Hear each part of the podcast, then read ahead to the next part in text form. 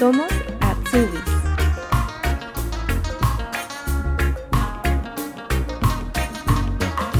Sofía Galeano es profesora y bailarina de tango y mientras vivía en Buenos Aires trabajaba en una empresa de seguros en el área de siniestros. Unas vacaciones y un encuentro en Colombia la llevaron a replantearse sus objetivos, decidiendo emigrar a Alemania con la visa Working Holidays. Desde Dresden nos cuenta su camino como estudiante y detalles de la formación, donde la importancia de la técnica antes que la fuerza son fundamentales en el ejercicio de la profesión, principios que también se aplican en el tango. Acompáñanos a conocer su historia. Hola Sofía, ¿cómo estás? Bienvenida. Hola Renata, gracias por la, por la invitación. No, muchas gracias a ti también por responder. em, y bueno, quisiera eh, empezar la entrevista preguntándote primero cómo está el tiempo en Dresden. Oh, fue, a- ahora está un poco más tranquilo, pero ayer, ayer estuvo muy violento, si se quiere. Sí, mu- muchísimo viento, estaba bastante complicado para andar en bici, por lo menos que yo ando, ando mucho en bici.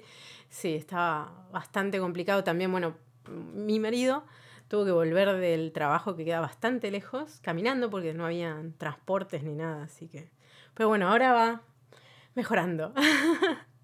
Sí, aquí también estuvo ayer con mucha lluvia, está eh, también nublado acá en Hamburgo, pero bueno, ya entramos de lleno en el otoño, parece. Sí.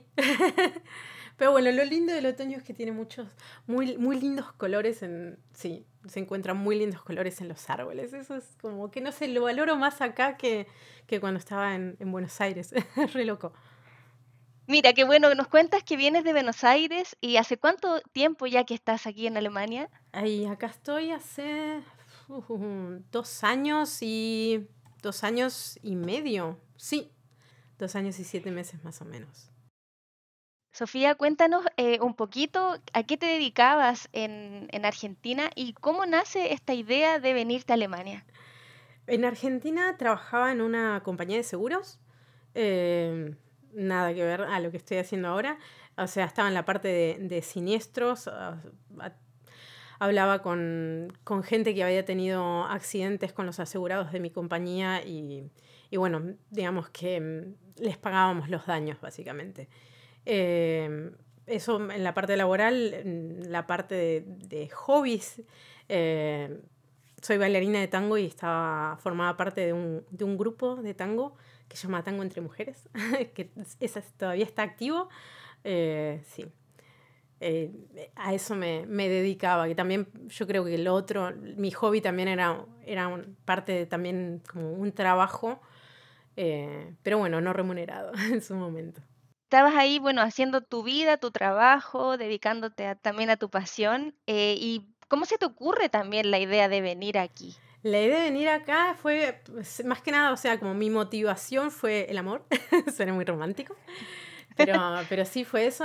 En sí yo siempre había tenido la idea latente de, de- de vivir en otro lado, de tener la experiencia. Eh, en su momento había averiguado por la visa de Work and Holiday eh, para, para ir a Francia. Después renuncié a esa idea porque tenía un, un trabajo mejor, otra, otra posición y qué sé yo. Eh, después dije, bueno, por ahí mm, fui a Brasil, tuve unas hermosas vacaciones en, en Pipa y dije, ay, qué buena onda, podría trabajar acá vendiendo empanadas, qué sé yo.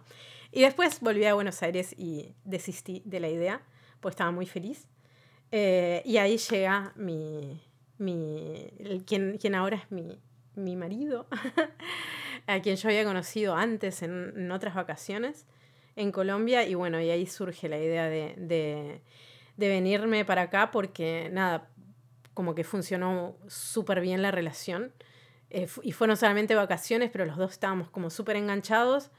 Y después él se vuelve a, a Alemania y empezamos a, fue en cuestión de cuatro días, empezamos a hablar y fue como, che, ¿qué onda? Y yo le digo, bueno, no sé, existe esta posibilidad eh, de la Work and Holiday y podríamos probar un año. Y, y bueno, y, y me anoté en la Work and Holiday, salió. me anoté con el límite de, de, edad, básicamente, porque yo tenía 30 ya cumplidos, sí.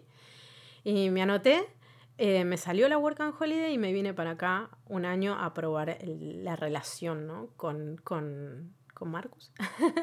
y todo funcionó súper bien y entre tanto, bueno, iba claramente aprendiendo el idioma y ya barajando otras ideas como para para quedarme acá en, en Alemania, porque claramente la, la, relación iba muy bien y queríamos tener un proyecto juntos. Y en, su, en un principio, o sea, mi idea era no depender de, de, de, de casarme para, para poder quedarme, quedarme acá y apostar a una, a una vida en común. Por eso, bueno, fue la idea de, eh, de, de, postularme a, a una Bildung vino la idea de postular Manos Bildung. Hablemos un poquito del proceso de la Working Holidays. Tú estabas justo en el límite, como dices, de los 30 años. ¿Cómo hiciste todo el tema del trámite? Eh, ¿Fue muy complicado para ti? Pienso en la gente que vive en Argentina o en otros países de Latinoamérica. Si nos puedes contar cómo fue ese, ese tiempo que tuviste que estar esperando, cómo hiciste los trámites, dónde tuviste que enviar los documentos, etcétera. Sí, lo más digamos, lo más complicado, entre comillas, fue el tema de conseguir un turno, porque los turnos, o sea, te los dan, eh, lo tenés que pedir y tardan como tres meses y a veces te los pueden llegar a cancelar o qué sé yo. Hay también una página eh, en, en, Facebook y bueno, también una un, un, sitio en internet que se llama Yo me animo y vos. Eh, y bueno, en la página, en el grupo que hay en internet, hay gente que por ahí dice, yo tengo un, turno en tal fecha, pero necesito otro, pero necesito un turno más tarde o qué sé yo, y ahí también se pueden por ahí intercambiar los turnos con, la gente. Pero bueno, una vez que, uno tiene, tiene el turno, Básicamente lo que tiene que hacer es presentar los papeles de que, de que tiene suficiente dinero como para ir a, Alemania y mantenerse. Eh, yo creo que había presentado 3.000, 3.000 euros o 3 mil dólares. Sí, algo así. Eh, tenés que pagar, claramente. Eh, tenés que presentar también el seguro, un seguro de viaje eh, por un año. que también en esa página, no es que le estoy haciendo promoción, pero en esa página de, Yo Me Animo y Vos, digo, si lo sacás por, por, por, esa página te hacen un, un descuento, que es, es, un descuento bastante considerable, o sea, está muy bien. Em, y después era prácticamente plata, o sea, dinero, la solicitud, las fotos, o sea, papeles que se pueden conseguir, a la carta de motivación em, y una carta de invitación. Eh, que bueno, claramente yo tenía la carta de invitación de, de mi marido. Em, y una carta de motivación que, que bueno, sí, cada uno la, la, puede hacer como quiera. Yo había puesto como que como que mm, quería venir acá porque, porque también empezaba la, la, la, época de festivales, porque acá en Alemania hay muchos festivales de música y qué sé yo. Y es como, yo no sabía eso antes. Pero bueno, como que fue muy así, muy, no sé si poética o qué sé yo, pero es como, como no era una carta nomás de, ah, sí, yo quiero ir porque nada, quiero pasarme unas vacaciones de un año allá y, o, o algo así, era como, le puse un poquito más de esfuerzo, digamos.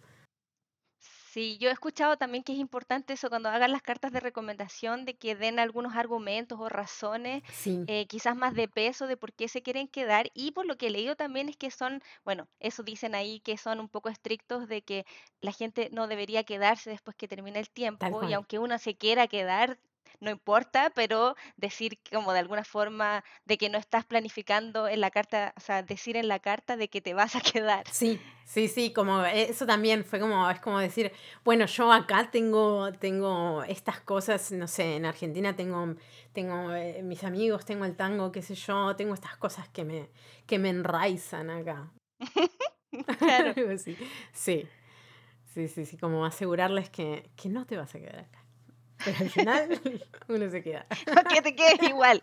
Y eso vamos a hablar. ¿Qué fórmulas hay o qué formas hay para poder quedarse cuando uno llega con la working? Porque mucha gente se queda, ¿no? Sí. hay gente que viene con la idea de quedarse, pero hay muchas otras personas que vienen y acá se dan cuenta de las alternativas que existen, como por ejemplo el Ausbildung. Sí, Sí, yo al, principio fue como, yo veía que se me acercaba la, fecha límite y dije, ¿qué hago? Tengo otra amiga que, tengo una amiga que, que nada, que ella vino antes y empezó a tramitar eh, una visa de, de, preparación de, preparación de estudio, no, de estudio de alemán.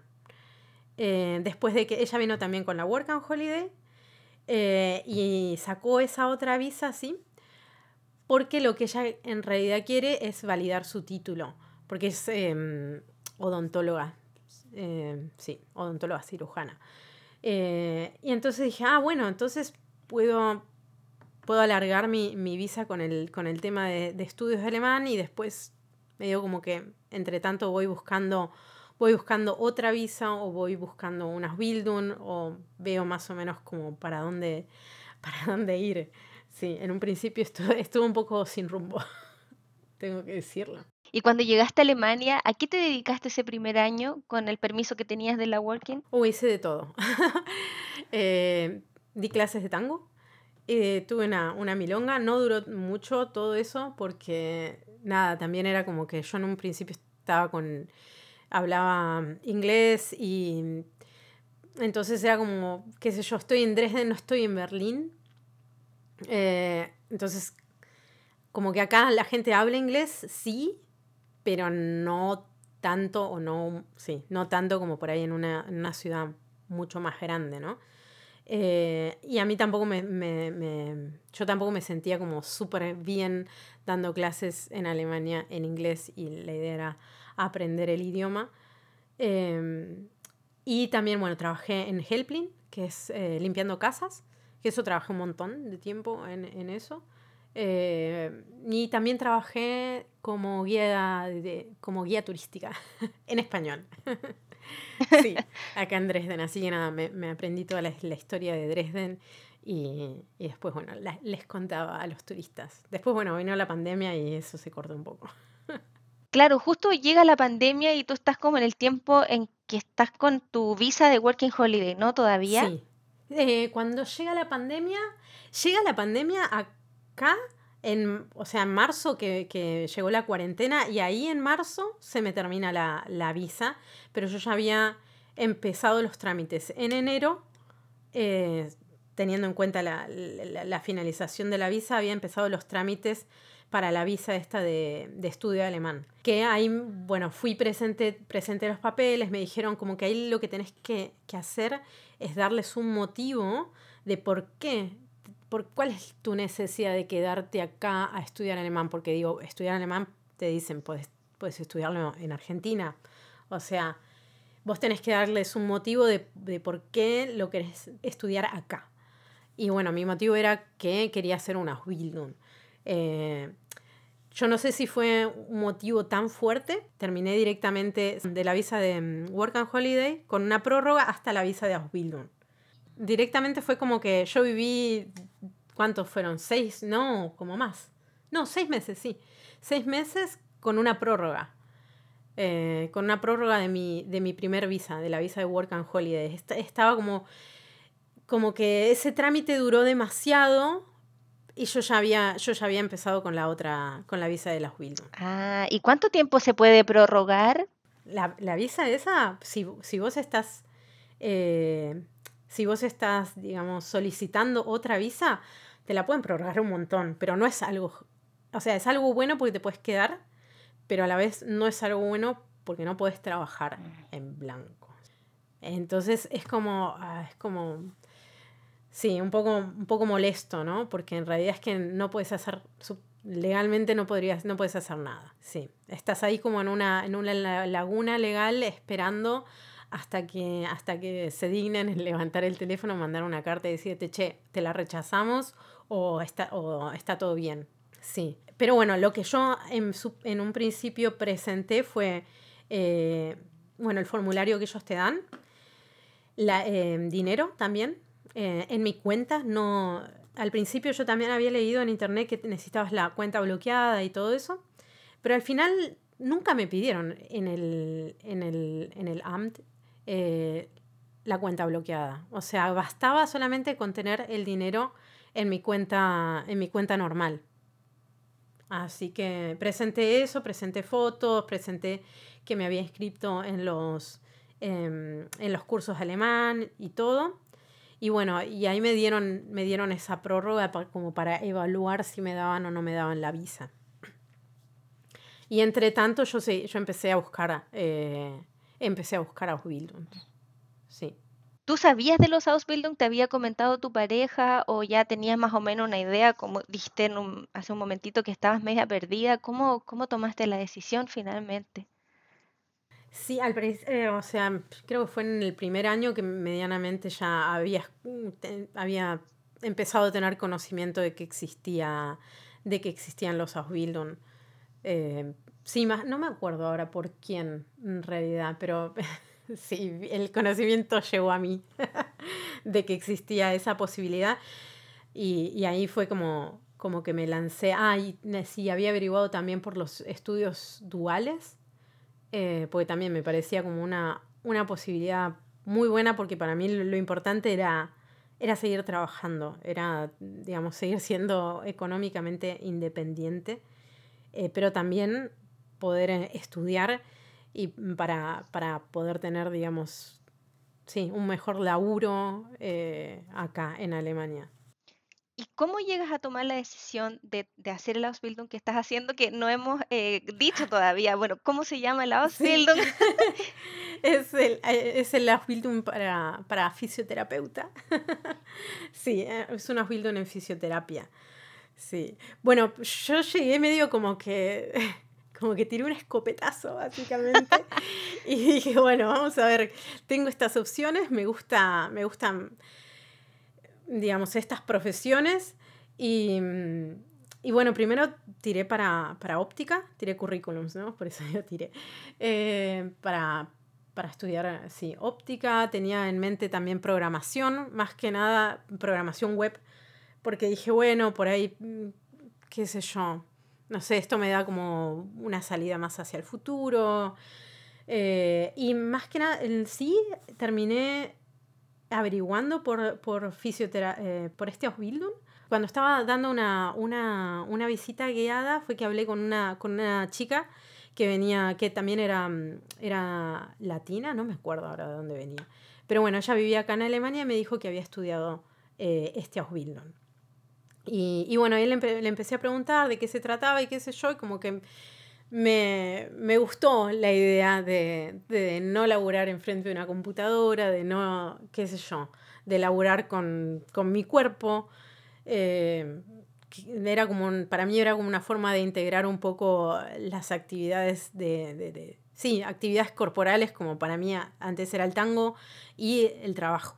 Entonces fue como que dije, ah, me, me, me gusta la idea. Y ahí empecé un poco a, a averiguar acá en, en Dresden qué, qué, posibilidades había para estudiar esa carrera. Sí. sí. porque es una carrera que es bastante demandada, hay mucho interés, pero eh, en muchos lugares de Alemania actualmente hay que pagar y eso para muchas personas eh, que vienen desde el extranjero es súper complicado. Entonces, cuéntanos un poquito cómo es la situación en Dresden al respecto. Bueno, yo directamente busqué en internet fisioterapia y puse eh, o sea, gratis, sin pagar. Eh, hay otra palabra en alemán que se puede usar para... Ah, para... Ahora no sé, lo tengo que buscar, pero bueno. Eh, cuestión que si entran a la página de la, de la escuela en donde yo estoy, te lo dice ahí clarito que no necesitas pagar, ¿no? Que mi, mi escuela se llama Heimara Schule. sí, así que nada, yo directamente busqué en Google eh, fisioterapia, costenlos, y ahí me aparecieron algunas, algunas opciones, porque sí, ella también, me, la chica esta, de, que había conocido, que había conocido me, me había dicho que ella tuvo que pagar y que salía bastante caro, que eran como no, no, estoy segura si eran como 300 euros por mes o algo así. Así que era bastante caro. Eh, y dije, yo no puedo pagar eso. o, o, y además también, digo, para mí mi, mi idea eh, en un principio era, era buscar unas Bildung para ganar dinero, ¿no? Para perder dinero, ¿no? Em, igual también, digo, hay otras opciones, hay pocas escuelas en las que están pagando. Una de ellas es eh, la escuela del Uniclinicum, acá en Dresden, pero entiendo que hay también en, en otras partes de, de Alemania. Eh, sí, de a poco van, se, va, se va revirtiendo ese, ese sistema, ¿no? Porque es como una de las pocas, de los pocos Ausbildung en los que o tenés que pagar o, o es gratis y eh, o es gratis con suerte, o en el mejor de los casos te pagan, pero nada, lo tenés que buscar un montón. Y te pagan en el segundo año, porque conocí a un muchacho que es de República Dominicana, sí, de República Dominicana, creo. Eh, y bueno, él también hizo la carrera, él ya es fisioterapeuta. Em, y él estudió en esta otra escuela y me contó eso, me contó que en el primer año no te pagan, pero a partir del segundo año te empiezan a pagar un poquito. Mira, sí, por lo que hablábamos también el otro día antes de grabar, que parece que hubo un cambio de ley, ¿no? Porque antiguamente pagaban en esta Ausbildung, después cambió y no pagan y hay que pagar, y parece que ahora se estuviera como de a poquito retomando. Sí, sí, sí. Yo también había escuchado eso de que yo no sabía que antes, antes se, se, se pagaba. Ah, mira. Sí, yo lo que sabía era que, que se estaba queriendo revertir esta situación de, de pagar, sí. Sí, porque no, no es poco dinero, entre 300 y 500, eh, también para la gente de acá es bastante, sí, considerando que la mayoría de los Ausbildung te pagan. Sí, y considerando que son tres años, porque es como decir, bueno, no sé, un, un, curso de idiomas sale eh, caro, porque también a veces te, te, pueden llegar a salir 300 euros, sí, pero vos decís, bueno, no, no, es que lo voy a tener que tomar durante tres años, van a ser un par de meses, puedo hacer el esfuerzo, viviendo acá y trabajando acá, puedo hacer el esfuerzo, pero tres años, 300 euros todos los meses, para mí era total y completamente impensable. Dije, está todo bien, me duele en el alma, pero bueno, tendré que elegir otra cosa. O sea, sí, porque ya hubo un momento en el que, en el que realmente como me había interesado por la profesión y fue como que dije, ay, sí quiero hacer esto. sí, sí, sí. Menos mal que lo encontraste y en tu caso, eh, ¿te acercaste directamente, postulaste por internet? ¿Cómo fue? Directamente a la escuela. O sea, primero busqué mucho por, eh, busqué por internet, por esas páginas de, de asubi.com o asubi.de y qué sé yo.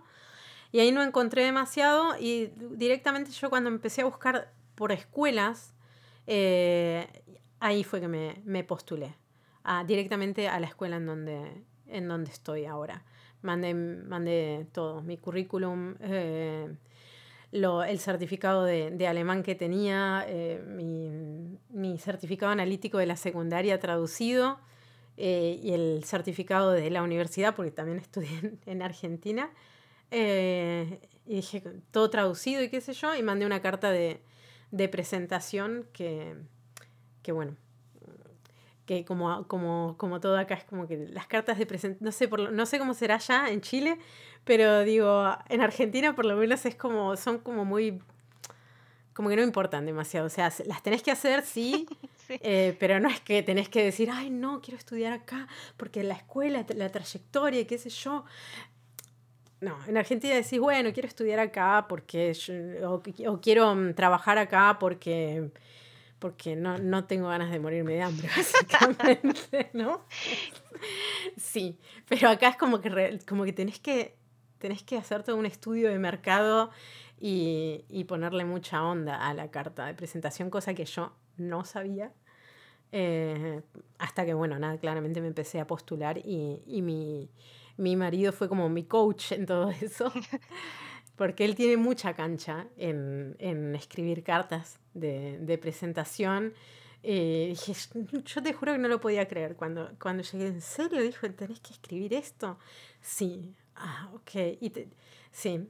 Eh, yo te mandé un link de eh, un tal Martin, no me acuerdo el apellido, que está en YouTube, que es como un coach en YouTube eh, que, que, te enseña básicamente, no solamente, no vi ningún video para escribir cartas, pero es como para presentarte en las entrevistas también, porque también es, es otra historia. Bueno, por lo menos eh, para mi gusto, ¿no? es como otra historia. Sí, sí, vamos a dejar entonces el link también en las notas del, del episodio, pero qué importante lo que dices lo de la, de la carta de recomendación, porque a veces uno pensaría que es como ya, les mando a todas lo mismo, chao, no importa. Sí, Y te das cuenta que no, eh, como un consejo eso, tómense el tiempo, vean bien al lugar que están aplicando y traten de, mm, de decir el por qué, como dices tú, con, con un argumento sólido, para que ellos vean que realmente tú estás eligiendo ese lugar. Tal cual. Eso es lo que tenés, que mostrarles. Yo me acuerdo la, la primera la primer línea que escribí, eh, había usado, usé una, una frase que encontré en la página de ellos. Ahora no me acuerdo cuál era. Pero, pero en, en todas tenés que, tenés que investigar mucho a la empresa y tratar de, de captar la atención en el primer párrafo y después hacer en el segundo párrafo más o menos una relación de, digamos, relacionar un poco las cosas de la empresa o de la, de la escuela o de lo que sea con lo que so- con quién sos. Entonces es como todo un, todo un arte. Sí, como una declaración de amor. No sé. Totalmente, totalmente. Sí, me causa mucha gracia. Sí, sí, sí. Se ha hablado con, con amigos míos en Argentina y dice, ¿pero qué? Tenés, ¿Cómo tenés que hacer eso? Dice que tenés que escribirle una carta de amor. Le digo, sí. Sí. Y eso, sabes que a mí también me llama harto la atención acá en, en Alemania, no sé cómo será en, en Argentina, pero aquí es como que siempre la relación es muy recíproca. En Chile es casi que uno está siempre agradeciendo porque le dan la oportunidad Ah, y aquí es como un poco al revés, como que estamos en el mismo nivel. Sí, eso es, eso es así. Eso es- es así también, eh, también en Argentina. Es como, sí, en Argentina es como uno está diciendo, ay, bueno, gracias que me diste el trabajo, por favor. Sí, acá es como, bueno, también es, la gente tiene otra, otra posición en frente al empleador, ¿no? Con respecto a también a todas las seguridades sociales. Sí, cuando escribes la carta, claro, es como nos reímos que es como una declaración de amor, pero también no es solamente como agradeciendo la oportunidad, sino que dices como que tú estás escogiendo trabajar, Sí, hacer tu Ausbildung ahí.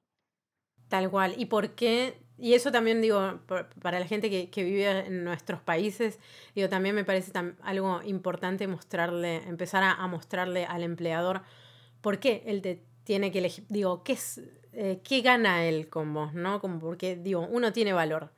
Como, como empleado, eh, uno tiene valor. Digo, le está dando algo a la empresa. Es, pues después de todo, sin, la em- sin, sin empleados, la empresa no es nada. Así es. Y en cuanto al nivel del idioma, ¿qué, qué te pidieron? En, en sí no, no, no hay nada específico. eh, no hay nada, no era un requisito explícito, ¿no? Claramente uno tiene que ir a medianamente hablando alemán, pero digo, no, no encontré tampoco cuando, cuando estaba buscando anuncios en los que dijeran necesitamos este o aquel nivel de alemán. eh, sí, o sea, y de hecho, bien, yo mandé mi, mi certificado y qué sé yo, pero, pero no era, digamos, un requisito y tampoco es que, sí, tampoco es que me, sí, que me, que me preguntaron algo más de eso, ¿no? En la entrevista solo me postulé, después me, me mandaron, digamos, la invitación, tuve la entrevista y, digamos, yo entiendo que medio que la entrevista fue, fue, digamos, la prueba de idiomas. Yo creo que si podés zafar la entrevista con tus conocimientos de, de alemán, eh, ya está. Sí, y yo tenía, fui, fui teniendo un B1. Eh, sí. Pero nada, mi B1 lo logré. eh, sí, fue, fui a la, a la el- para el último nivel, el último y el anteúltimo. Antes había estudiado, eh, me había metido en unos cursos que daba, que daba la, la universidad de mi, de mi marido, eh, que era una vez por semana. O sea, era muy poco, pero eran muy buenas las clases.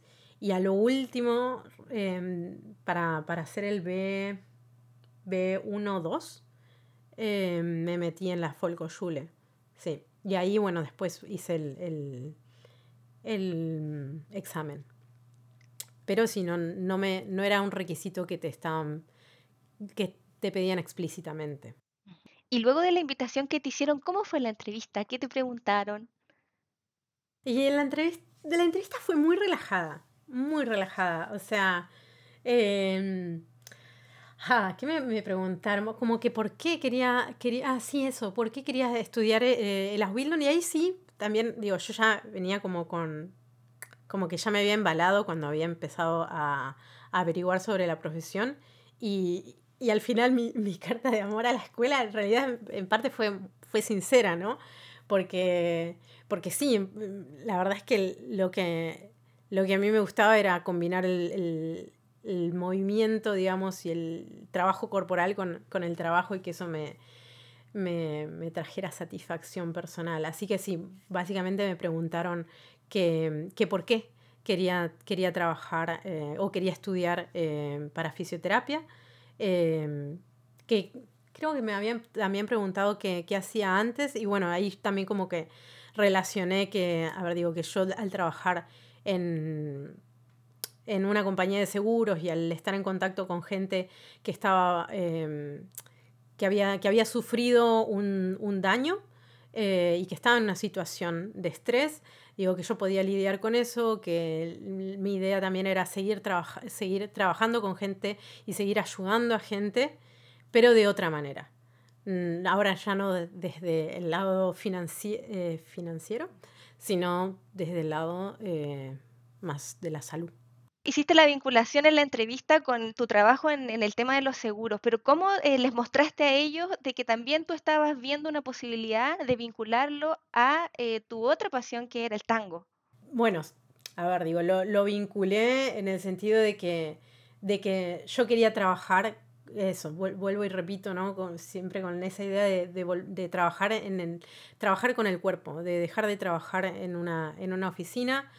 Eh, sí, trabajar básicamente yo moviéndome y, y, ayudando a las otras personas a que también se, se movieran, ¿no? Mm, sí, volvieran a, a, recuperar sus habilidades o a mantenerlas o, o lo que sea que en, en el estado en el que estuvieran.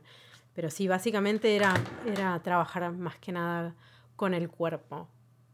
Y en, digo, al final de todo, en la, en la fisioterapia, a veces tenés ciertos pacientes a los que, mal que mal, les tenés que volver, les tenés que enseñar movimientos. Eh, otro tipo de movimientos, claramente, sí, pero también está esa parte didáctica en la, en la fisioterapia. Entonces ahí está también la parte de, enseñar tango o de enseñar otro tipo de, movimientos, ¿no? Y luego de la entrevista pasó mucho tiempo en, que te avisaron de que habías sido aceptada en la escuela. No, pasó una semana. ¡Ah! Así que fue como súper loco. Sí, encima también entré como, como a la visa de, de Work and Holiday, entré al, a los Bildung así como en el tiempo límite porque o en, en este Ausbildung o entras en septiembre o entras en septiembre. O sea. Ah, es una vez al año. Es una vez al año, sí. Por lo menos en, en mi escuela es, es, así. Porque esta es, es una Ausbildung, sí, pero es eh, una Berufsschule, o sea, es, eh, sí, es una escuela de formación. No hay, eh, no, no es que, no es que, no está ese sistema en el que vas a, a, una, a una empresa o en este caso a un consultorio eh, y después una semana en la empresa, una semana en, el, en la escuela. Esto es más que nada teoría todo el tiempo. Hay un par de meses de práctica, hay un mes de práctica en el primer año.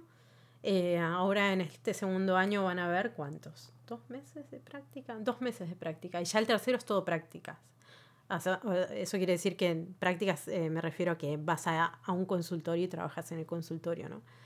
Eh, pero básicamente es, eh, al principio es, es, una escuela.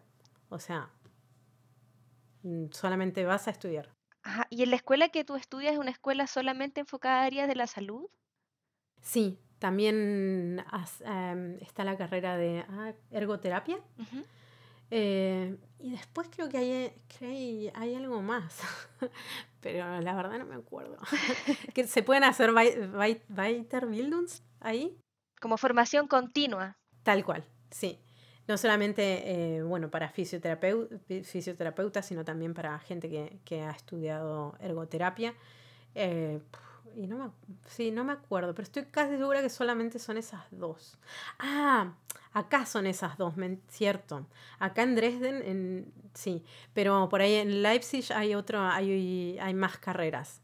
eh, sí, la escuela en donde estoy tiene muchas sedes y se pueden estudiar otro tipo de, profesiones. Y bueno, hablemos un poquito sobre la teoría en la, escuela donde estás, el primer año. ¿Qué, asignaturas tenías? Oh, el primer año tuve, tuve todo. Eh, primero que todo, anatomía. Eh, Fachsprache, o sea, em, idioma de la profesión, que básicamente para mí fue muy fácil, porque te enseñan eh, latín, no es porque yo haya, no es porque yo sepa latín, sino porque sé español. Eh, entonces es como todo muy, muy, muy fácil en ese sentido, ¿no? Eh, es casi español. más que nada las palabras que, que, usamos para, para ubicar las partes del cuerpo y qué sé yo.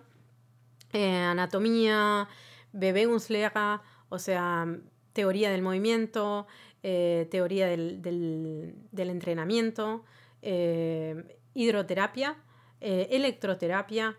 después tuve también em, materias que son materias en las que te especializas en determinados tipos de, enfermedades. Por ejemplo, se llama especial Krankheitslehre, que quiere decir, sí, especialidades de las enfermedades, o cómo sería la, la, traducción, lo había buscado, dije, lo quiero decir en, en español correctamente.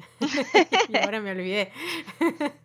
dije, pero bueno, es básicamente estudiar las, las enfermedades, por ejemplo, que, em, que, pueden, que puedes encontrar en niños, o sea, en pediatría o en geriatría o eh, neurología. Sí, hay de todo. También tuve masaje, que eso fue muy genial, tengo que decirlo. Eh, ser, ser eh, digamos, eh, porque en, algunos, en algunas clases tenés que, tenés que ser el paciente de tu compañero. Ser el paciente de tu compañero es lo mejor que le puede pasar en masaje. Claro. es muy bueno. así que bueno, tuve masajes, tuve binde que ves masaje, que eso quiere decir masaje del tejido conjuntivo en español, eh, masaje segmental, ah, hay, hay muchas, muchas materias que son chiquititas, que son como de 30 horas, 10 horas. Ahora tengo una que se llama eh, eh, Medicina del Deporte, que esa dura 30 horas, algo así. O mm, empezamos una que, bueno, em, primeros auxilios, también es, es bastante chica, creo que son ¿Cuántos son? Sí, casi, casi un poquito menos de 30. Eh, y hay otras que son mucho más grandes como ortopedia. Eh, ortopedia, me suena muy raro en español. Eh, o cirugía. Cirugía también es muy grande, es muy interesante. Y, en, y esas, esas materias que son, digamos, especializadas, tienen, tienen esta parte teórica, esta parte, sí, teórica, y después tienen una parte práctica que es el methodische, Anwendung, o sea, la parte práctica. Todo lo que estudiaste en, en cirugía, después lo vas a volver a ver en, eh, en, methodische Anwendung eh, y ahí vas a tener, vas a tener un, ¿cómo se dice? Eh, un cuadro clínico y vas a tener que empezar a pensar con todas las herramientas que, ya estudiaste en otras materias, empezar a pensar un tratamiento para, eh, esa, para ese cuadro que tenés. Y también tenés una materia que, es muy importante, que se llama Befund, que esa me cuesta mucho traducirla en, en español, pero sería básicamente diagnóstico, aunque no es exactamente diagnóstico en español, pero se puede entender como eso porque se supone que los fisioterapeutas no estamos autorizados para diagnosticar. Pero, o sería, digamos, hallazgos, como para traducirlo de alguna manera, porque básicamente lo que uno hace en esa materia es eh, medir, eh, medir los, movimientos del paciente, medir la fuerza, y bueno, con eso más o menos uno se empieza a hacer una idea de dónde está el problema del paciente y, qué es lo que tiene que tratar Sí, porque por ahí alguien tiene un dolor en la rodilla, pero el, problema no, está en la rodilla, está en la espalda o, está en la cadera.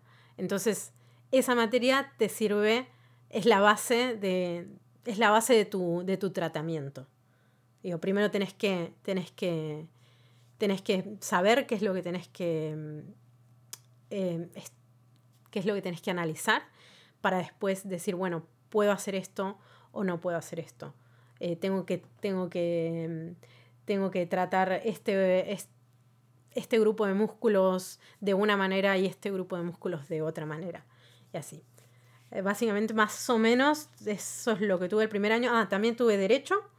Em, ¿Qué más tuve? un montón. Em, ah, eh, Kranken Gymnastic, que viene a ser gimnasia para enfermos. que sí, es básicamente, em, ahí lo que te enseñan es formas de agarrar al paciente. Eh, formas de, sí, de, moverlo, formas en las que vos te tenés que, parar, eh, como para también, digo, no, no dañarte vos, ¿no? Eh, y digo, te enseñan técnicas, porque, digo, no, no todos los cuerpos son iguales y no por eso no se pueden tratar. Entonces, digo, yo soy una, mina que no es, que mide un metro sesenta y peso, bueno, peso 60 kilos. Eh, pero tengo una compañera que es mucho más chiquita que yo, debe medir un metro cuarenta, un metro cincuenta, es súper chiquitita.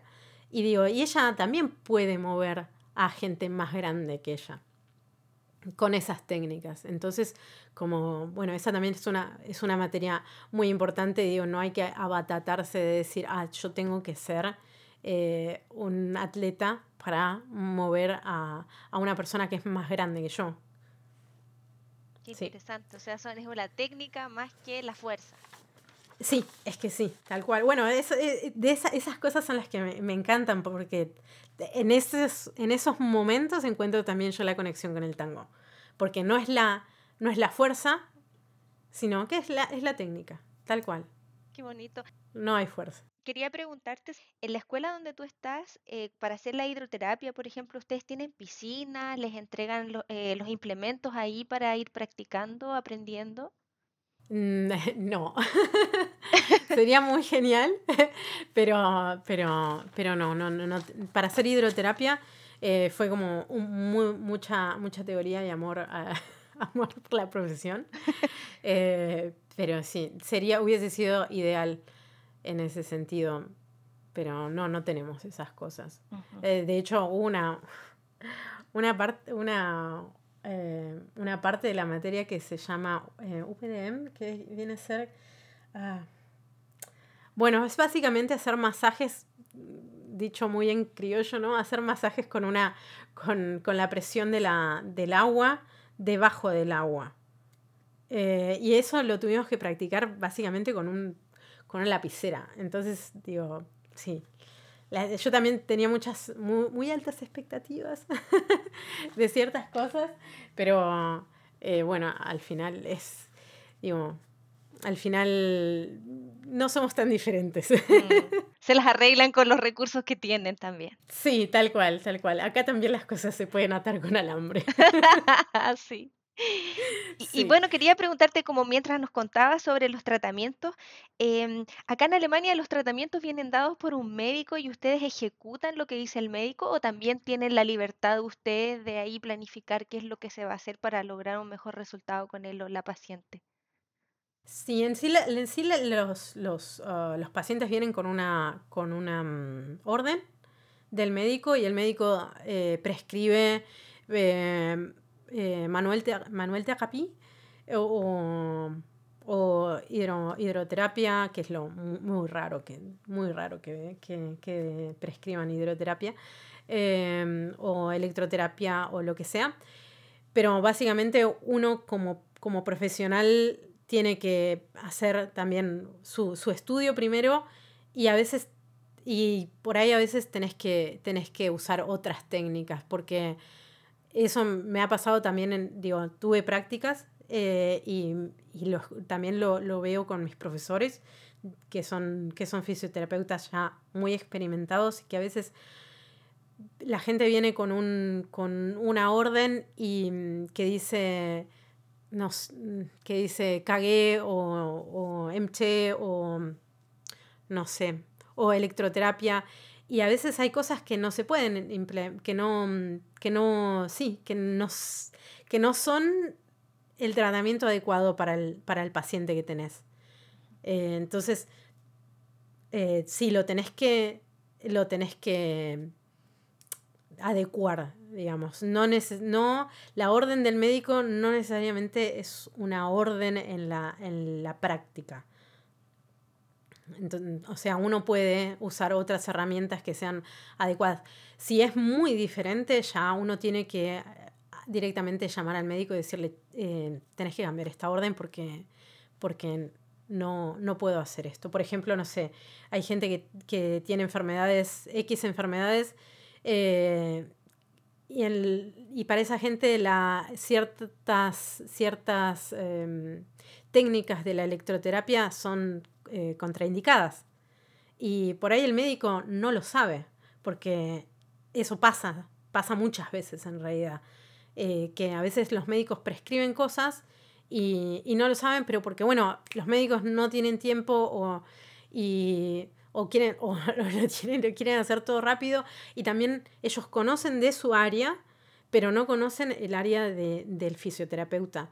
Entonces ahí suceden esas, esos desfasajes en los que si son muy grandes uno tiene que directamente llamar al médico y comunicarle que no, que tiene que cambiar la orden, porque también si ya es muy diferente lo que vos tenés que tratar, eh, tampoco lo vas a poder, lo tenés que facturar de otra manera. Y en tu caso, ¿dónde hiciste la primera práctica, el primer año?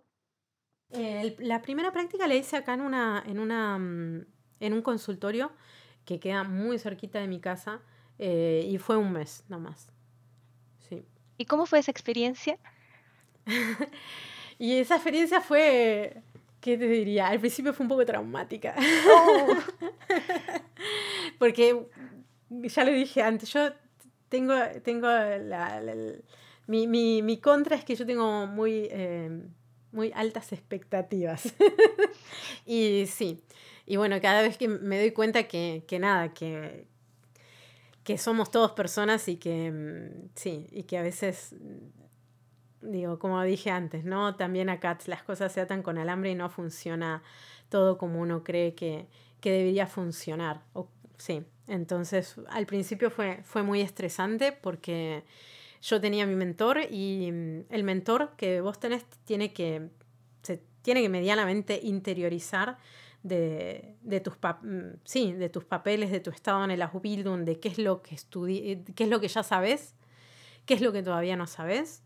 Eh, y te tiene que dar una lista de pacientes que, con, con los que vos vas a, vas a tratar en el, a lo largo de tu práctica para que vos, digo, una lista de pacientes con sus cuadros clínicos, para que vos sepas con qué te vas a encontrar y medianamente te empieces a, empieces a prepararte antes como para decir, bueno, puedo hacer este tratamiento, tengo estas contraindicaciones, porque digo, después de todo, eh, ese era el primer año y uno no tiene todos los conocimientos en el primer año y no está todo sedimentado como para decir, ah, con esta persona que tiene una, una prótesis en la rodilla no puedo hacer tal o cual cosa, por ejemplo, ¿no? Entonces, como que el, mi mentor fue, estaba como muy en la suya, muy despreocupado, eh, sí.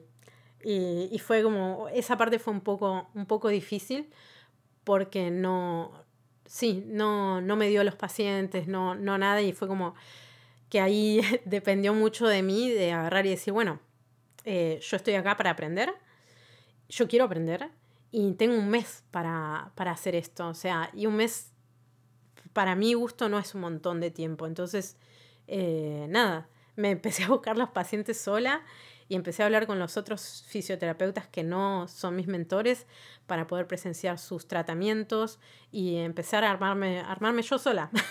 sí.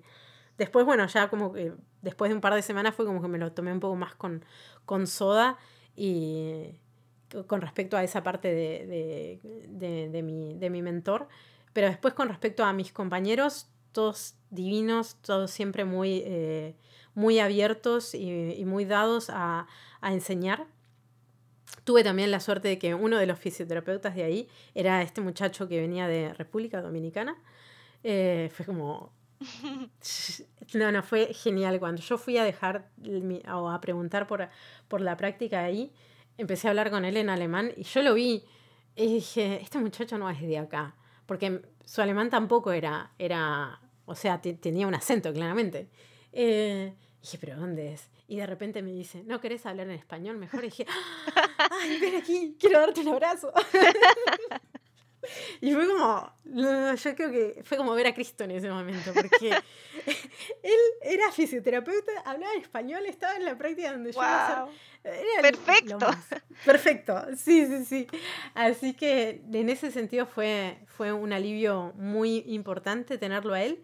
Más allá de que él no, con él no pasé la mayoría del tiempo, sino que pasé la mayoría del tiempo con una, con una mujer que es alemana y que ella me enseñó un montón de cosas y, también fue muy, muy, muy divina. Eh, y los pacientes también, todos, todos muy amables, porque la gente también creo que está consciente de que, de que uno está ahí para ayudarlos. Entonces, sí, eso está, está buenísimo. Y bueno, otra de las cosas, sonaba el teléfono y iba y atendía con mucho miedo al principio, eh, pero, pero sí, hay que, hay que animarse y hay que... Sí, y la gente se da cuenta que uno no, claramente, ¿no? Que no es alemán. Digo, yo tengo acá dos años y no creo que, que, pueda llegar a tener el acento alemán alguna vez, pero digo, en el esfuerzo de aprender el idioma, la gente se apiada un poco de uno y te habla lento. Y sí, y no, no hay grandes problemas, ¿no? Y bueno, eso fue el primer año. Pasando al segundo, que estás ahora, ¿qué ha cambiado mucho? ¿Han variado las asignaturas? ¿Cómo ha sido la experiencia ahora? Hay, hay mm, eh, asignaturas nuevas. Em, hay asignaturas del año pasado que, que siguen. Em, porque también eso me llamó mucho la atención. Digo, yo estudié en Argentina una carrera universitaria y era como que yo tenía un programa en el que tenía materias correlativas y decía, bueno, puedo hacer esto y después esta otra y qué sé yo. Y acá fue como, es como distinto, o por lo menos en mi escuela, ¿no? Es como, tenés estas materias, las ves X cantidad de horas, después no las volvés a ver más. O por ahí tenés una materia que empezaste eh, y después la volvés a ver después de tres meses o algo así. Es como, entonces es como un poco, en ese sentido a veces es un poco una ensalada, pero bueno, se, de a poco vas, vas notando que se van, digamos, construyendo poco a poco los conocimientos. Así que si el segundo año no es tan diferente al, al primero, o sea, sí, no, no es tan diferente al primero.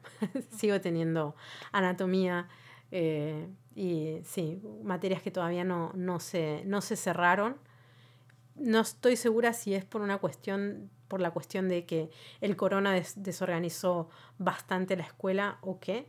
Eh, yo creo, quiero creer que es, que es en parte por eso, porque eh, sí, hubo, hubo otras necesidades en ese momento y sí, la escuela por ahí a veces tiene que, que barajar los, los, uh, los profesores en una u otra materia en uno u otro curso. Entonces, sí, no es tan, tan diferente. ¿Y has tenido pruebas o exámenes en estos dos años? Uf, todo el tiempo. Yo creo que no. Hay veces, eh, una semana sin exámenes es rarísima. es muy rara. Pero todo, todo el tiempo tenés exámenes. No podés dejar de estudiar. lo máximo de tiempo que no tuve exámenes creo que habrán sido las primeras tres semanas como mucho. O las, no, sí, las primeras, como mucho, las primeras tres semanas de los Bildung. Después, todo el tiempo tenés exámenes. Uno, dos, tres por semana. Como mucho tres, pero todo el tiempo tenés exámenes. Sí. es, es, la verdad es que es uno de los Bildung más exigentes. Eso sí, no le quiero dar miedo a nadie, si, si no digo, para nada. Eh, porque yo al principio también tuve, las primeras dos semanas yo dije, ¿qué estoy haciendo acá? Eh, pero después me calmé, me tomó mucho tiempo calmarme, pero me calmé y, y nada, de ahora estoy como mucho más relajada, pero eh, sí, es muy intenso, es muy intenso, eso sí te puedo decir. ¿Y cómo eran las pruebas? ¿Qué mm, eran pruebas orales, escritas? ¿Qué te preguntaban? O sea, en general, ¿no? ¿Cómo eran pequeños quiz o, o eran pruebas ya así bien difíciles? Bien teóricas. Anatomía es teoría pura, o sea, tenés que escribir, escribir, escribir, escribir. Fisiología también, tenés que explicar los procesos. También he tenido, eh, he tenido mm, evaluaciones orales eh, mi primera evaluación oral fue con fue, mm, eh, hidroterapia y, y con, con, hidroterapia, con el profesor de hidroterapia tuve un tema porque al principio no le entendía absolutamente nada, nada, y tuve que hablar con él porque le dije, no, no entiendo nada y casi que me la haría llorar. y fue un divino porque me dijo, bueno, no pasa nada, me dice, em, y me dio el contacto de una chica del segundo año que me pasó sus apuntes y bueno, de a poco fue, fue todo mejor. Pero bueno, volviendo a los exámenes. También he tenido exámenes prácticos. Em, bueno, en hidroterapia he tenido exámenes prácticos. Eh, sí, en, en eh, que es, o sea, terapia de la respiración. Eh, he tenido exámenes prácticos. Sí, hay eh, en gimnasia para enfermos. Suena muy raro en español. Kranken Gymnastic. muy raro. Eh, pero bueno, en, en Kranken Gymnastic em, también. Sí, hay, hay, bueno, las materias prácticas en general, en las materias prácticas en general tenés exámenes prácticos. En BEFUN también, o sea, en diagnóstico, ¿no? sí. podés tener exámenes teóricos, pero en realidad más que nada son, son prácticos, sí. Prácticos, orales y escritos, de todos los colores. ¿Y cómo te has sentido con el idioma? Porque, bueno, siempre lo hablamos, ¿no? Que es lo, que uno aprende, lo que uno habla, pero en las clases eh, o en las pruebas ya es un idioma técnico, que es distinto. Sí, eh, al, principio, al principio fue fue muy duro. O sea, al principio, las primeras, yo me acuerdo, las primeras dos semanas fue terrible porque dije, ¿qué estoy haciendo acá? ¿En qué me metí? ¿Qué pensé que estaba? ¿Qué pensé cuando leí esto? Pero de una vez que, una vez que uno se, se, calma un poco y respira, respira un par de segundos y, y, se tranquiliza, es como que empezás a, a, entender. Pero sí, al principio fue, fue complejo. Eh, no tanto por ahí en anatomía porque, porque es muy gracioso porque, digo, yo tengo que aprender alemán. Yo tengo que aprender cómo se dice, por ejemplo, tibia en alemán, ¿no? Y ellos tienen que aprender cómo se dice tibia en, en latín, que básicamente es tibia en español. o sea, entonces, en esas cosas uno juega con ventaja porque hay muchas cosas que, que, ya entendés y por ahí el profesor dice, ah, ¿saben cómo se llama este, este hueso? Y vos decís, yo sé cómo se llama ese hueso. ¿Y todo qué? ¿Cómo lo sabe? porque, porque es español. sí, así que en ese sentido es como, está bueno, jugás con un poquito de ventaja en, en ciertas cosas y en otras cosas, nada, hay que hay que sentarse y, aprender, porque digo, yo aprendí, el, eh, aprendí alemán en, los cursos alemán, pero después el, alemán que uno, que uno tiene que, que, aprender para, para, esta carrera, por lo menos, o sea, lo aprendes en el, en la lo aprendes escuchando y anotándote qué es lo que, qué es lo que dijo, buscándolo en el, diccionario y, y leyendo. Yo, el, cuando necesitaba entender algún, algún tema que no lo entendía desde un principio, lo buscaba en YouTube. Y hay muchísima información, hay muchísimos videos que te aclaran. Y muy, eh, muy raras veces lo buscaba en español, cuando era una cosa que no le entendía, pero siempre traté de, de buscarlo, de buscar las explicaciones alternativas también en alemán, porque eso, eso nada, te, agiliza el, cerebro, para mi gusto, ¿no? Eh, ¿no? no estar todo el tiempo refugiándose en el, idioma materno eh, es, difícil, pero al final, es, para el final te da muchas ventajas. Me imagino de con, con toda la cantidad de materia y las pruebas que tenías, que tienes que dedicarle mucho tiempo de estudio. ¿Cómo has arreglado el tema del, del, del, tiempo, valga la redundancia? Después de las clases, durante las clases, ¿cómo te organizas? Eh, durante las clases, bueno, eh, para, mm, durante las clases, nada, estás ahí, tenés que prestar atención, eso sí. Eh, volviendo al tema del idioma, también pregunté para usar el, el, teléfono, porque no se permite usar el teléfono, pero bueno, para usar el, el, el diccionario.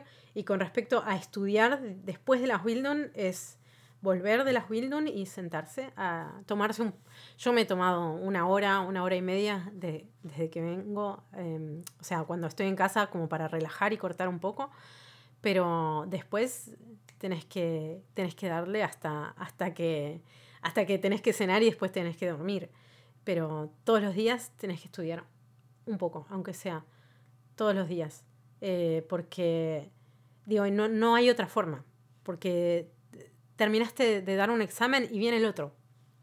Entonces, y tenés que llevarlo, o sea, es, es difícil llevarlo al día porque es como que siempre, yo siento que estoy corriendo eh, atrás de, de, de, una zanahoria que, que, se aleja, ¿no?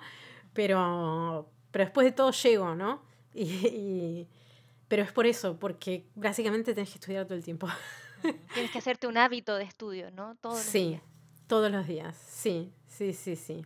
Eh, no hay otra. Uh, hoy día, eh, nada, me junto con un, con un compañero eh, a estudiar y eso me ha ayudado muchísimo, muchísimo. Sí, sí, sí. Digo, a estudiar sola, yo siempre estudié sola y no tuve ningún problema. Eh, incluso cuando empecé la Bildung y en, el, en la cuarentena fue muy complejo, pero, pero lo pude hacer igual. Pero estudiar con un compañero, tener un compañero de estudio, eh, agiliza muchísimo las cosas y es dinámico y te da también eh, diversión, es paz. diversión. sí. sí, es que se, se hace como mucho más relajado, más relajado, más dinámico, más efectivo. Y cuando él no entiende algo, yo se lo explico y cuando yo no entiendo algo, él me lo explica. Y además también para el, para el tema del idioma, es, para mí es una de las, de las claves. Eh, estudiar con, con, un compañero y que si ese compañero es alemán, mejor. Eh, porque ponerle yo hay algo que no entiendo o le digo, no entiendo esta palabra. Me dice, ah, bueno, pero eh, le digo, yo la, le digo, acá que la busco en el diccionario. No, no, no, no, yo te la explico. Y él, y él me la explica y es cuando alguien te, te explica las cosas, me parece que te queda por lo menos a mí me pasa eso, se me graba mucho más que, que cuando la leo en el diccionario. Es increíble, ¿no? Como que uno asocia también la situación. No sé si te pasa a mí, de repente me, sí. me acuerdo de una palabra, pero la asocio a la situación y el momento en que la aprendí. Por eso quizás sí. queda, no sé. Es que es, es, es totalmente, totalmente así. O sea, eh, hubo un momento en la cuarentena que yo hice un curso que daban en el... Desde acá, desde Alemania, me anoté en un curso de que daba el gobierno de, la ciudad de Buenos Aires, que se llamaba Cursea. Todo el mundo se puede anotar, así que... Eh, y, era, y es gratis, y era un curso para aprender a estudiar. Y dije, yo, yo sé estudiar, en, pero digo, acá me está costando, me está costando un poco más. Eh, y nada, me anoté y te daban unos ciertos videos. Bueno, cuestión que la idea era que, eh, digo, conectar las, las cosas que uno aprende con algo emocional eh, hace mucho más fácil que después puedas, puedas recurrir a ese, a ese dato, a esa información. Entonces, digo, esa es una de las formas de, de estudiar, que tengan, que tengan una relación emocional o, sí, por eso también estudiar con alguien, estudiar con, con alguien que, que, poco a poco, eh, con el que poco a poco estás construyendo una amistad, también, también ayuda un montón. Digo, reírse eh, de ciertas cosas es, es fundamental. Ganas por todos lados. Sí. sí Sofía, en cuanto a los horarios, eh, ¿cómo era en el primer y segundo año? ¿A qué horas entrabas y salías de clases? Yo tengo clases desde las 8 de la mañana hasta las 3 de la tarde. ¿Todos los días? Todos los días, de lunes a viernes. Sí. Eh, tengo entendido que voy a tener una... El otro día tuve una, una conversación con una profesora tengo entendido que va a haber una, una clase y la vamos a tener que hacer los sábados. Pero bueno, me parece que es excepcional solamente esa materia. Pero básicamente es lunes a viernes de 8 a 15. Son unidades de 45 minutos y tenemos una primer pausa a las 9 y media de 15 minutos, después una pausa de media hora para almorzar a las 11 y 15 y la última pausa a las 13 y 30. Así que sí, se hace medianamente llevadero tener así como, como esos cortecitos. ¿Y cómo ha sido la relación con tus profes y con tus compañeros, compañeras, bueno, colegas también, estos dos años? ¿Cómo te has sentido?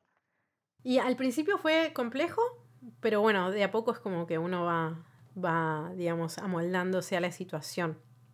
Eh, em, de hecho, o sea, por ejemplo, con mis compañeros, cuando empecé, empezamos a tener, empecé a tener como un poco más de, de relación y me empecé a soltar un poco más, fue al mes y medio, Después hubieron ferias y después eh, eh, hubo cuarentena, entonces ahí como que se, enfrió la cuestión. Y después cuando volvimos de, la cuarentena a, clases presenciales, eh, de a poco se fue, se fue, digamos, también relajando todo un poco más con, con mis compañeros, aunque nada, me, digo, yo tengo relación más que nada con uno de mis con dos de mis compañeros, uno que tiene 50 años y el otro que tiene 28, que es el muchacho con el que me junto a estudiar. Eh, digo, eh, digo, me relaciono mucho más con ellos porque yo tengo 33, o sea, estamos medianamente en, la misma, en el mismo eh, rango etario. Y bueno, mis otros compañeros son, son gente mucho más joven, de 17, 18, 23 como mucho. Entonces estamos, es, mal que mal, estamos en otra, em, sí, es otra generación y las relaciones son distintas. Digo, a mí me chocó muchísimo al principio que, que digo que las pausas estaban todo el tiempo con el celular y era como decir, sí, yo también tengo celular, está perfecto, ¿no? Pero es como, me gusta charlar con la gente, ¿no? Me gusta tener contacto con la gente. Digo, es la idea de justamente una carrera así, tener contacto con la gente, no con un, con un aparato. Pero bueno, eso de a poco, como que de a poco va cambiando eh, no un montón, porque nada, eh, es así.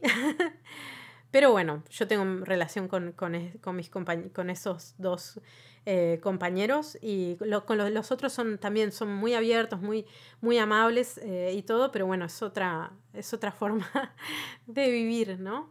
Y después con los profesores lo, de 10, o sea, sí, no, nunca tuve ningún problema, siempre estuvieron todos muy, muy abiertos a, ayudar y también como muy, son considerados, pero y también como que mm, respetan el tema de que vos estás aprendiendo y que vos querés, eh, querés aprender esa carrera y lo estás haciendo y lo estás haciendo en otro idioma.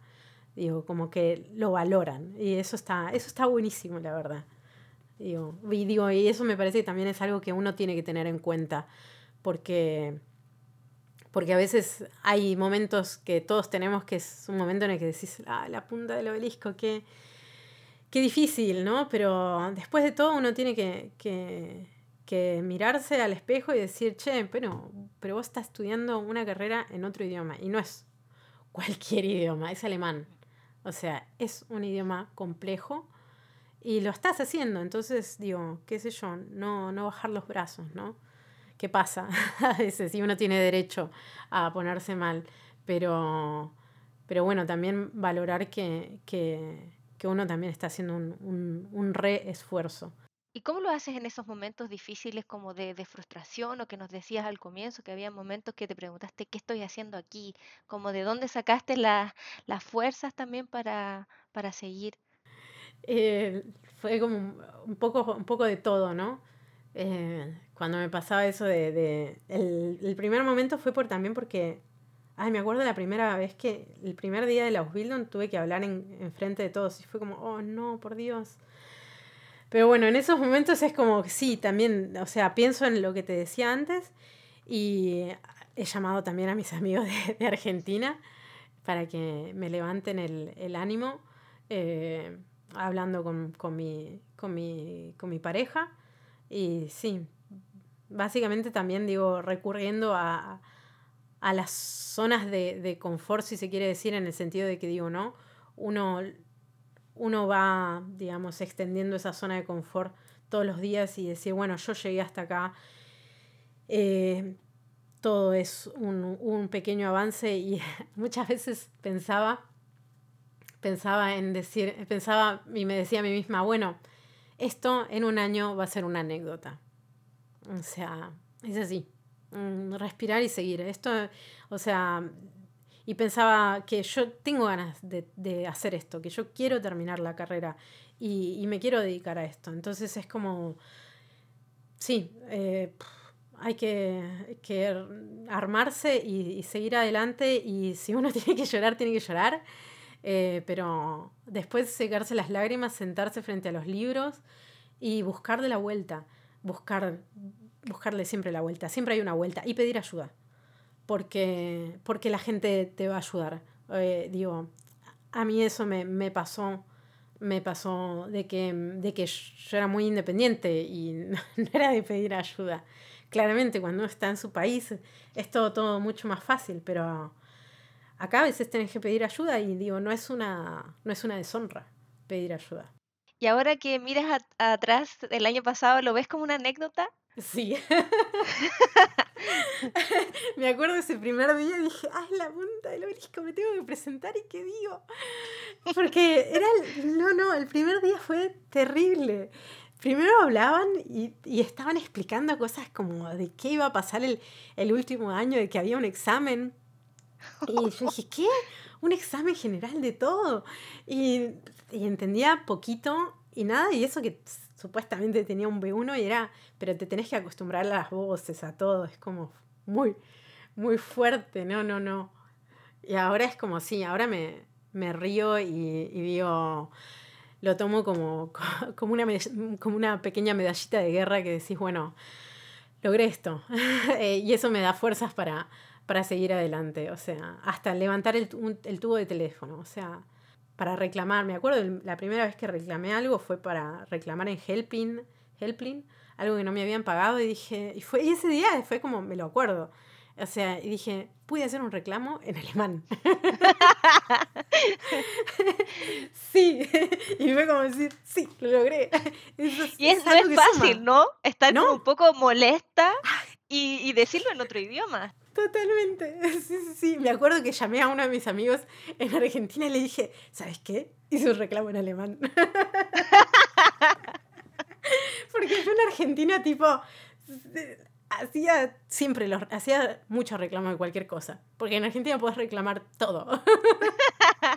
Porque todo anda más o menos, entonces siempre puedes reclamar algo. Y, me acuerdo que yo trabajaba en, en, una, en, en una oficina y, y tenía una, un, un, amigo que no quería hacer un reclamo y me dijo, ay, no puedes llamar vos por mí. Entonces yo le hacía los reclamos a mis amigos. y hacerlo en alemán ya era otra, otra cosa. Es otro nivel.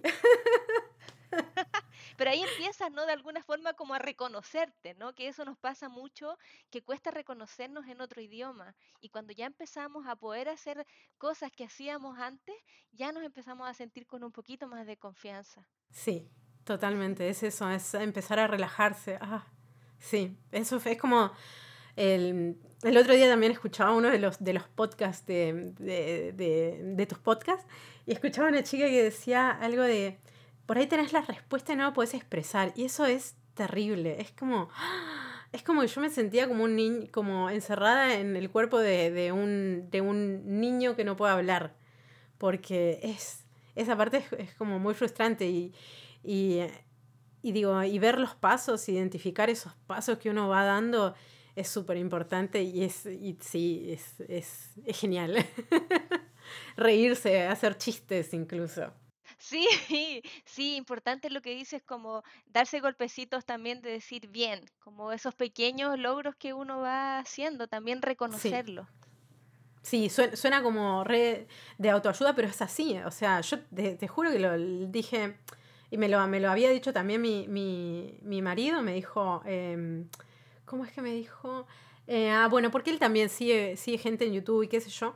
Y cuestión que, nada, me dijo, escribite en un papel como las cosas que, qué vas logrando, qué sé yo, y si un día malo puedes eh, agarrar uno de esos papelitos y, y leerlo los escribí, y nunca los agarré, pero a mí no soy muy, muy constante en esas cosas, pero digo, soy medianamente consciente como para decir, bueno, eh, tratar de acordarme en los malos momentos de, de, los logros, sí.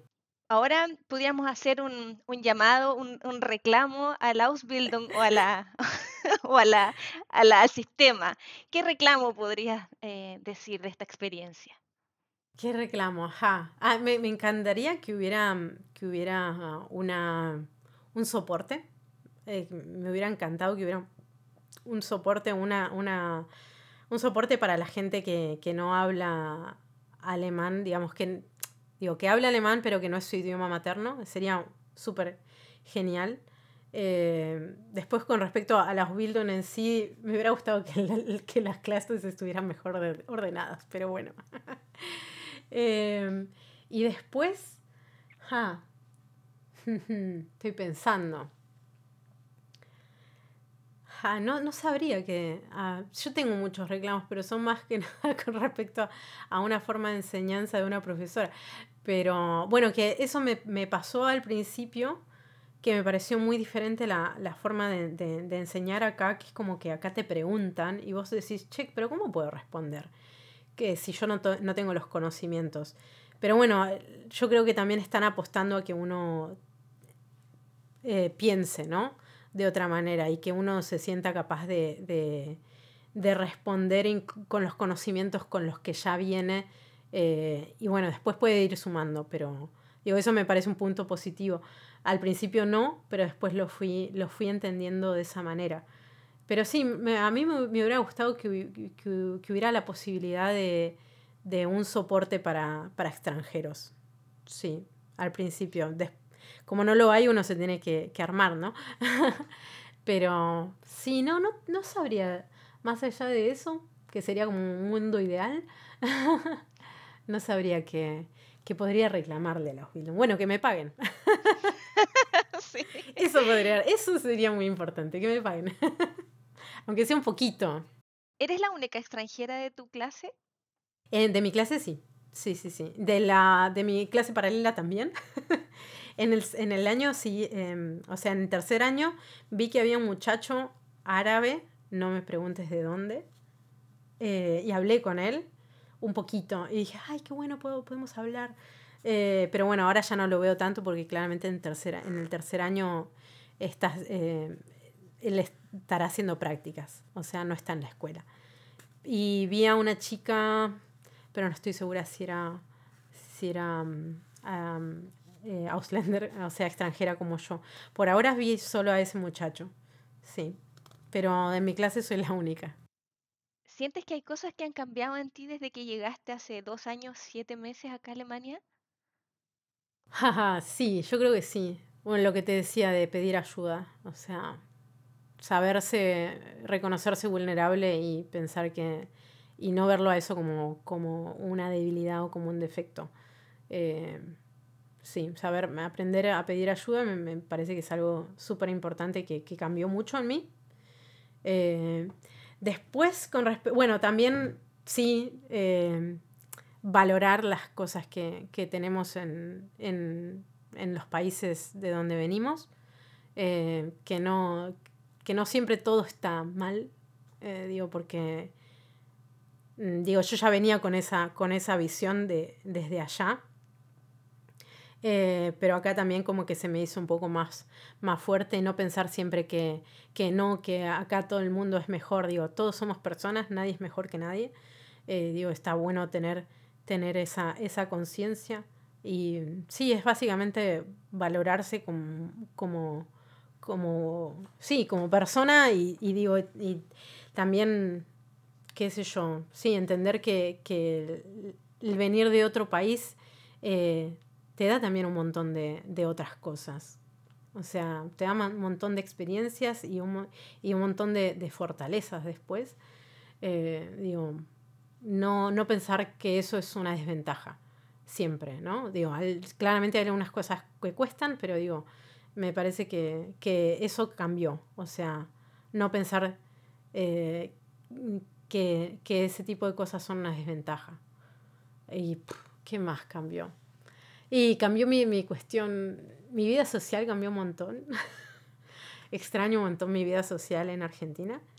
Eh, pero bueno, me consuela el decir que, me consuela pensar y saber que no estaría teniendo tampoco la posibilidad acá, por, no por una cuestión de, eh, de idioma, sino también por, sino por una cuestión de tiempo en realidad. O sea, porque no tengo mucho tiempo más que para estudiar.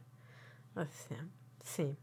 Extraño mi vida social, pero tampoco la podría ver, la podría llevar de la misma manera que antes eh, con, un, con una tan intenso.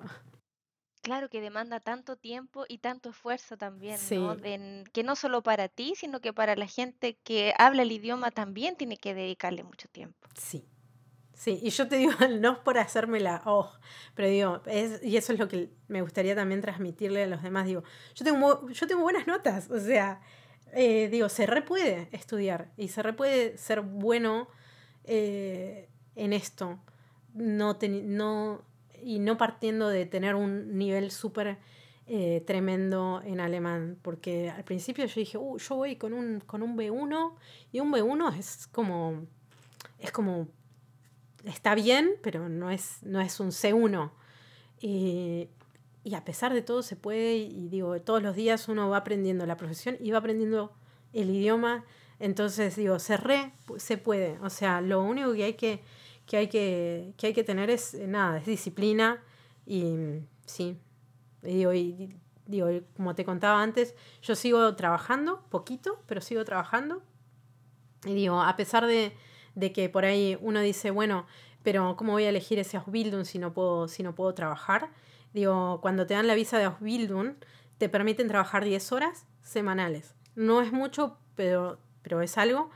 Eh, ya con eso uno se puede, puede tener su plata, puede medianamente mantenerse. Em, y digo, em, con respecto otra vez al idioma, se, se, puede, digo, se puede seguir estudiando, se puede seguir trabajando. Eh, no, no, no hay que, o sea, no habría que tener miedo.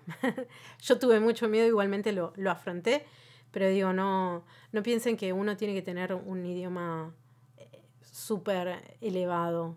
Digo, se va aprendiendo todos los días y, sí, y es, y, es la, y la carrera esta es exigente y no es solamente exigente para mí, que soy extranjera, sino que es exigente para todos, en realidad. Digo, qué sé yo. No sé si tienes algún otro consejo para alguien que está a lo mejor fuera de Alemania y que está con esa, como no, que decimos nosotros, con ese bichito de que a lo mejor ir a otro lugar o aplicar a la, a la visa Working Holidays. ¿Qué le dirías basado en lo que, lo que has experimentado tú? Que lo hagan, que no tengan, o sea, que, que lo hagan, que se tiren a la pileta. Eh, y, que, y que, digo, todo el mundo dice, sí, bueno, el idioma, el idioma. Sí, es importantísimo el idioma. Se puede estudiar acá también. Eh, digo, si uno, por ejemplo, como yo, tiene 30 años y está ahí como en el límite decís, che, pero no tengo el idioma. Acá yo estoy en Sajonia, estoy en Dresden, que no es, digamos, el lugar donde mejor inglés se habla, dicen los alemanes, ¿no? mi novio, mi novio, mi, mi marido dice eso también. Pero digo, yo vine acá y, y todo el mundo habla inglés. O sea, a mí todo el, todo el mundo me habló en inglés. Eh, y yo tampoco que venía con un inglés impresionante, o sea, no, venía con el inglés del colegio, que no es lo, lo que todo bien, pero bueno, nuestro sistema educativo no es el, no es el mejor eh, y no era muy, muy bueno ese inglés. Tomé unos cursos antes y más o menos me defendí. Y con eso, digo, acá aprendí el idioma, o sea, digo que, que nada si uno quiere hacerlo, que lo haga, que, nada lo, lo, frene, ¿no? Digo, las cosas se pueden hacer, se puede aprender acá también. Em, qué sé yo, si se puede aprender antes, mejor, claramente, pero que, esas cositas no sean un freno para, para venirse, para, para venirse y para estudiar. Digo, también, eh, sí, para estudiar tampoco, o sea, hay que, hay que prepararse para las entrevistas es diferente que por lo menos en, mi país o en mi experiencia. Eh, hay que prepararse más, sí, pero hay herramientas en todos lados, entonces es como tiren para adelante y sí, tiren para adelante y, háganlo, o sea, mm, fallar se puede fallar, no importa, eh, lo importante es insistir y seguir para adelante, o sea, y aprender de esos errores, o sea, los errores son solamente cosas de las que uno tiene que aprender. O sea, no es, eh, no es como, ay, no, soy terrible en eso. No, bueno, aprendo de eso. O sea, a mí me dan un examen y, y, me, me, fue mal en, en X cosa, me fijo. Digo, y como decíamos antes, emocionalmente me fijo y digo, ah, ok, qué macana. Pero ahora ya tengo esa conexión en mi cerebro y digo, ok, ya sé en qué me equivoqué, ya sé qué, cuál es la respuesta correcta. digo, ir avanzando, digo, tomarse, tomarse las cosas como un poco más con soda y, siempre tirar para adelante y que, que, las pequeñas cosas no sean un, freno, sino algo en lo que, en lo que apoyarse. Y en cuanto a las perspectivas laborales, eh, cuando termina una persona el Ausbildung, ¿qué posibilidades tiene? ¿Dónde puede trabajar? Puedes trabajar independientemente en tu, tener tu praxis, o sea, tu consultorio. Puedes trabajar en otros consultorios, puedes trabajar en centros de, rehabilitación, em, em, puedes trabajar también con, deportistas de, de elite o con deportistas nomás. Eh, sí, hay muchos lugares en donde se puede trabajar. Puedes trabajar en hospitales también, puedes trabajar eh, para mm, cuidados intensivos. O sea, yo estuve en, la praxis en la que estuve, nosotros teníamos contacto con, con em, sí, con departamentos en donde habían eh, personas que necesitaban cuidados intensivos y, bueno, también puedes trabajar en esos, en esos lugares. O sea, hay, hay muchos lugares en los que se puede trabajar no solamente en las praxis, ¿no? Se pueden trabajar en, en hospitales, en, Sí, en lugares de rehabilitación, neurología y cosas por el estilo. Y a nivel eh, profesional, ¿tú dónde te proyectas una vez que termines el Ausbildung? Eh, una vez que termine el Ausbildung, lo que quiero es hacer los, típicos eh, Weiterbildung, o sea, las otras formaciones que son las más necesarias. Eh, y, y después a mí me encantaría, o sea, como en un principio lo que me había motivado mucho era tratar de conectar la, danza con la fisioterapia, así como se puede eh, conectar el deporte con la fisioterapia, entiendo que se puede conectar la danza. Eh, y me encantaría entrar en ese, en, o sea, buscarle la beta como para, para tener contacto con, la danza y, la fisioterapia, ¿no? O sea, sí, eso, eso sería para mí lo, lo, ideal. Si no, quizás eh, trabajar en, en, en, la parte de rehabilitación eh, post, eh, posoperativa. Sí, posoperativa. Sí, o posoperatorio, sí. sí, o sea, después de las operaciones. Cirugía, me gustaría esa parte, ¿no? Como antes, eh, preparar al paciente antes y preparar, y digo, y, y, tratar al paciente después de las, de las cirugías, después de las intervenciones. La parte, esa parte me, me parece fascinante. O sea que hay muchas opciones para trabajar y también para poder seguirse formando una vez que termina una persona esta, esta Ausbildung. Muchísimas. Las primeras que uno tiene que hacer casi que obligatoriamente es eh, drenaje linfático, que esa em, te la puede pagar el, la agencia de trabajo. Eh, hay, que, hay que averiguar, yo tengo que averiguar de eso, pero bueno, va a ser un poquito más adelante. Em, pero esa, ni bien terminase las Bildung, lo ese, esa, ese Weiterbildung lo puedes hacer y te lo puede pagar el, el Estado. y después, bueno, Manuel Terapia, y bueno, sí, después veré veré qué, voy aprendiendo en el, en, el, en el resto de las Bildung para después decir, bueno, me especializo en tal o cual cosa, pero por ahora sería por ese lado, ¿no? Bueno, para ir terminando, quería eh, preguntarte si nos puedes contar un poquito sobre el proyecto Tango entre Mujeres en el cual participabas en Argentina para, para compartir también información y entender lo que hacían. Ah, Tango entre Mujeres es, es em, un proyecto de, de, tango de la directora que se llama Anaí Carballo. Eh, básicamente, es, como dice el, el, nombre, es bailar entre mujeres. Eh, claramente somos feministas. Em, y sí, es básicamente, digo, llevar el tango y, sacarle, digamos, al tango todos esos estereotipos de que el tango es machista, eh, de que el tango es de. Eh, y digo, qué sé yo, es bajarlo un poco más a tierra y, y abrirlo ¿no? hacia, hacia, hacia todos y, digo, y, y pensar al tango de otra manera, ¿no? Como decir, no necesariamente eh, qué sé yo, uno necesita un, hombre y una mujer, digo, el tango, digo, cuando aprendes guitarra eh, no te enseñan tres cuerdas porque sos mujer o tres cuerdas porque sos hombre, te enseñan todo. Entonces, digo, esa es la, idea, entiendo, de, tango entre mujeres, ¿no? Eh, disfrutar el tango en todos sus aspectos sin importar quién, quién uno es. Así que, y básicamente, o sea, lo que, lo que hacíamos ahí era mm, hacer performance, o sea, mm, presentaciones en milongas. Eh, bueno, después de que yo me fui, ellas presentaron una, una, obra que se llama Vinculadas en, un teatro. Eh, no estoy segura si la van a volver a presentar, supongo que sí. Eh, pero bueno, sí, es, eh, la verdad fue uno de los proyectos de tango más lindos eh, en, los que, en los que pude participar y sí, me parece que te da también otra, otra visión de las cosas. Digo, no solamente es arte, sino es política. Claro, está muy buena la propuesta, muy bonito el trabajo que hacen. Y cuando dices pensar el tango desde otra manera, no es solo el baile, sino también las letras u otros mensajes que se transmiten.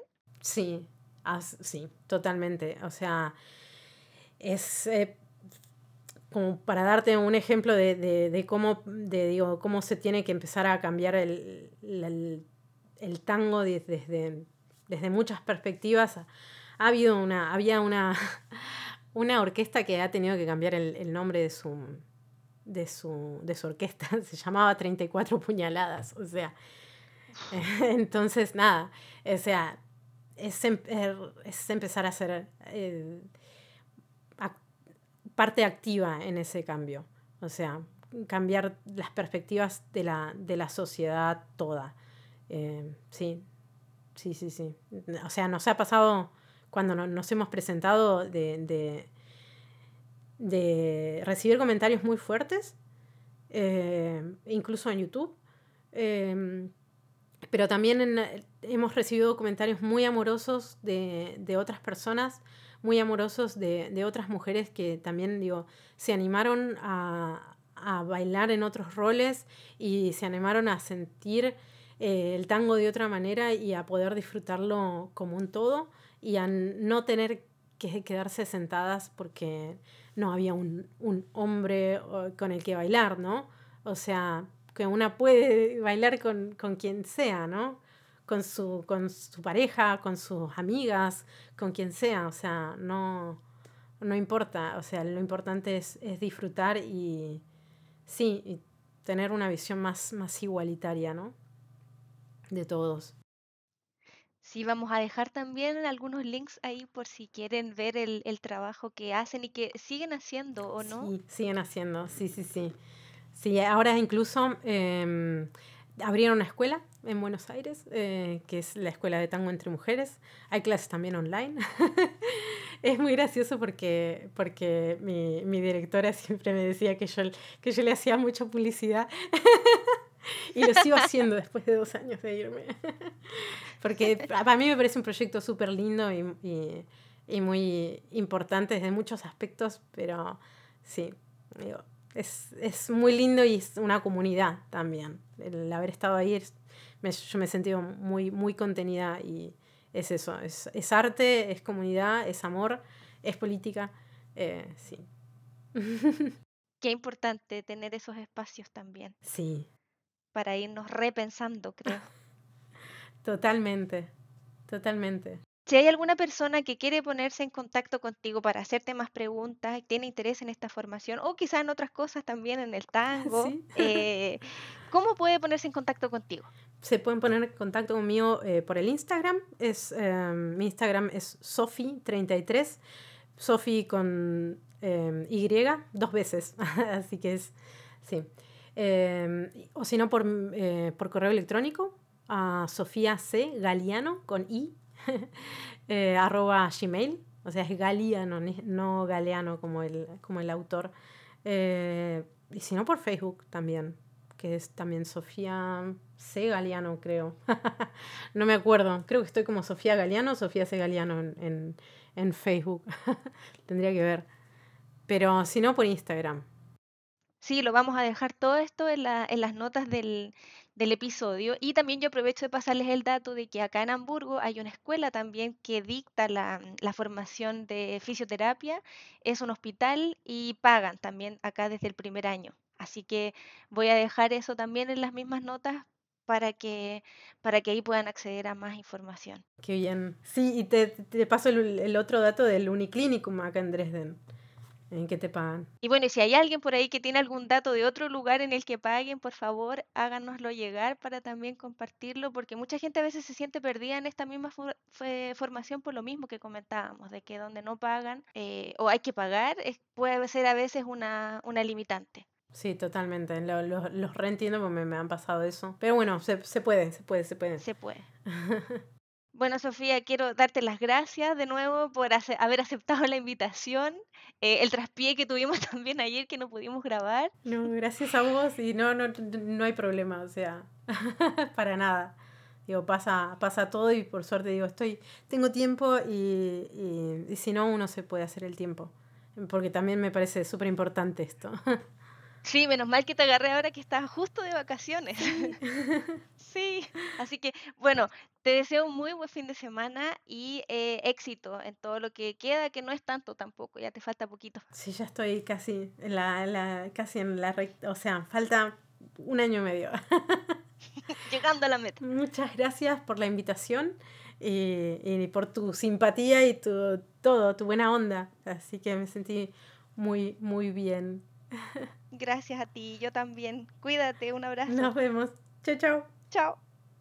Si te gusta nuestro contenido, ayúdanos a compartirlo para poder llegar con esta información a más personas. Puedes seguirnos en el Instagram Somos Azubis y mandarnos sugerencias a través de un DM. Si quieres más información, puedes entrar al sitio web somosazubis.de. Gracias por escuchar.